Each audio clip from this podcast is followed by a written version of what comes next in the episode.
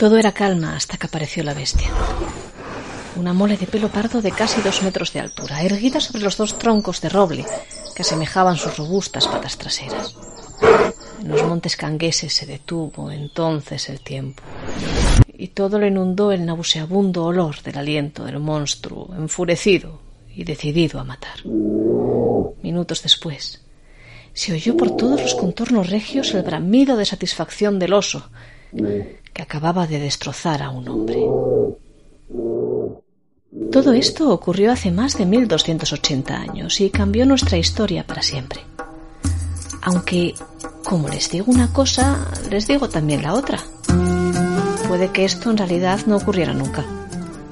Pues menudo un lío.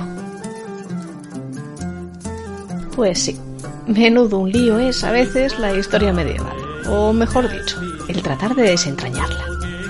No es la primera vez que en este podcast les hablo de la poquísima información que tenemos sobre esta época, la de nuestro reino, el reino de Asturias, que aún, por cierto, no era tal.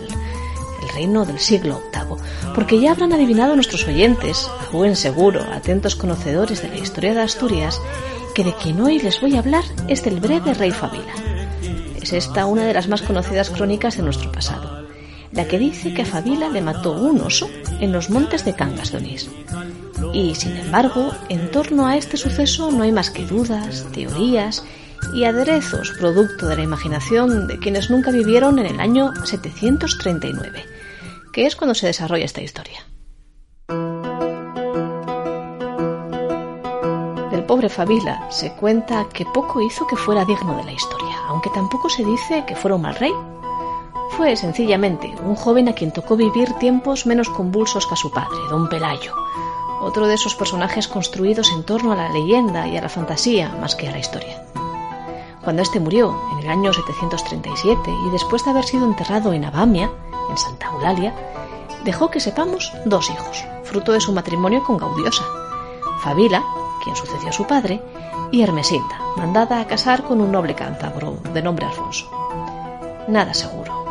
Por no estarlo, no lo está ni siquiera la existencia de la reina Gaudiosa, un hombre que solo aparece en el siglo XVI, en los textos de Ambrosio de Morales, 900 años después de su existencia.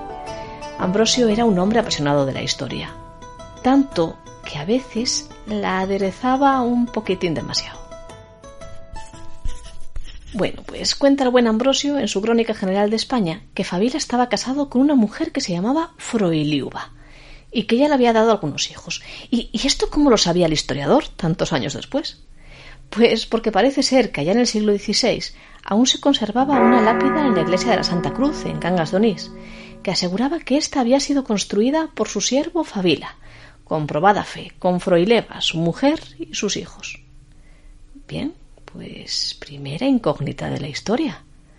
Si tenía hijos que pudieran sucederle, el tal Fabila, ¿por qué a su muerte, en el año 739, quien le sucedió fue su cuñado?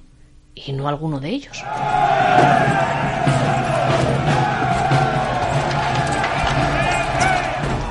Claro, pues la polémica está servida. En cualquier caso, eso es lo único que conservamos del reinado de Fabila, la iglesia que éste mandó edificar sobre un túmulo funerario de allá por el año 3000 a.C., el túmulo, el dolmen, para entendernos. Fabila acababa de llegar al poder y si pudo construir aquel templo Cuentan que el primero, tras las escaramuzas de su padre contra el moro, fue porque vivió en un tiempo de paz relativa, estando los musulmanes más ocupados en otras cuitas que en el aún inexistente reino de Asturias, ya que no se puede llamar estrictamente reino a un sistema que todavía está en gestación.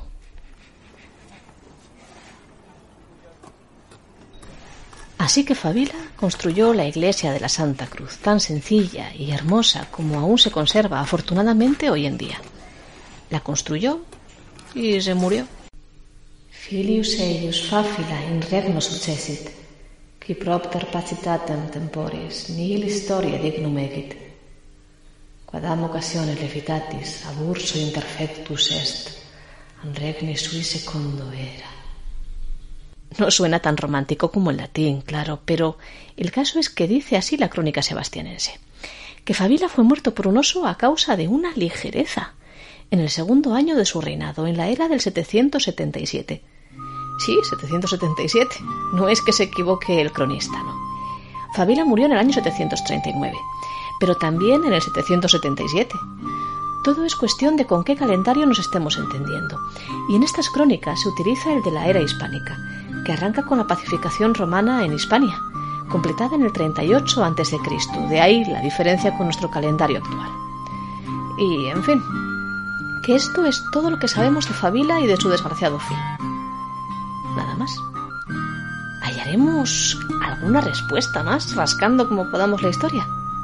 ¿Podremos averiguar si este fue el fin verdadero que tuvo Fabila o acaso sería aquel monstruo algo más humano que un oso?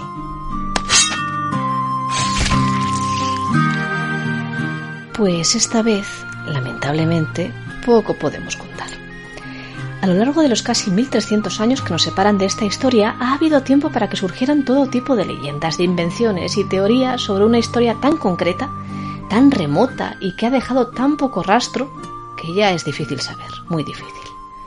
Por tradición oral sabemos que hubo muchos cuentos que de boca en boca hablaron de este suceso, añadiendo detalles imposibles de saber, como por ejemplo que la reina Froiluga había advertido a su esposo del peligro que corría cuando éste salió dispuesto a cazar un oso. También ha traído cola, claro, el hecho de que Fabila no fuera sucedido por ninguno de sus hijos, que sabemos que los tuvo, como ya dijimos antes. Eso ha generado que algunos estudiosos apuntasen a un asesinato regio, a un crimen con todas las de la ley, que no sería cosa rara en tiempos convulsos y de luchas para el poder, aunque el tiempo de Fabila no parecía ser uno de esos precisamente, y tampoco está claro qué sistema de sucesión se seguía en aquel reino. Por ejemplo, Ambrosio de Morales dice que este hecho demuestra que no era de padres a hijos, sino más bien una elección de los nobles que a la muerte de Fabila prefirieron darle el trono a Alfonso, su cuñado, un hombre hecho y derecho, y no a sus hijos, probablemente demasiado jóvenes como para reinar. Pero entonces, ¿por qué tanto silencio? ¿Por qué ni siquiera conocemos los nombres de aquellos niños como si una fuerza poderosa, regia, hubiera decidido borrarlos de la historia? ¿O será simplemente que no han llegado hasta nosotros por otras causas más pacíficas? ¿Quién sabe? Ya no lo podemos saber. Tampoco la razón de que Fabila se topase con aquel oso que le mató. Quizás era aficionado a las monterías, a la caza, máxime en tiempos de paz con los musulmanes y teniendo por tanto poco que hacer. O tal vez fuera aquel un rito de iniciación, una ceremonia habida para mostrar su valor en el combate contra la bestia, ya que las validades políticas de aquel tiempo no le habían permitido hacerlo contra los hombres. Levitate, la palabra que usan las crónicas para explicar por qué se produjo el accidente, puede significar imprudencia, pero también escasa hombría, así que ambas teorías pueden ser perfectamente válidas. Lo único que está claro es que de Fabila es uno de los reyes de los que más se ha hablado, sabiendo menos de su vida. ¿Quién sabe? Quizás algún día, por las inmediaciones de la Santa Cruz, que era el alma de Fabila o Fáfila, como le llamaron sus coetáneos, contarnos la verdad de algún modo o manera. Mientras tanto, como siempre, solo nos queda la imaginación.